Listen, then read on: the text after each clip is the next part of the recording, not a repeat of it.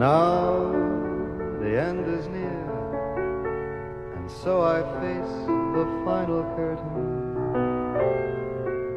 My friend, I'll say it clear. I'll state my case, of which I'm certain. I've lived a life that's full. I've traveled each and every highway.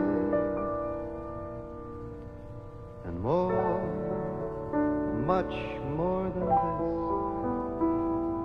I did it my way. Regrets, I've had a few, but then again, too few to mention. I did what I had to do and saw it through without exemption. I planned each charted course, each careful step all along the byway. And more, much more than this, I did it my way. Yes, there were times, I'm sure you when I bit off more than I could chew.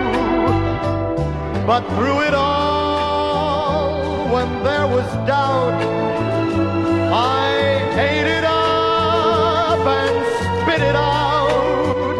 I faced it all and I stood tall. I did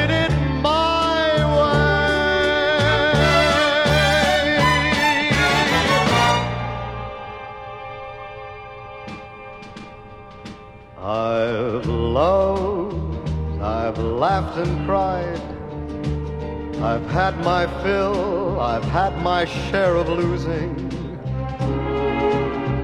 Now, as tears subside, I find it all so amusing to think I did all that, and if I may, not in a shy way. Oh no, oh no, not me. I did it my way. For what is a man? What has he got? If not himself,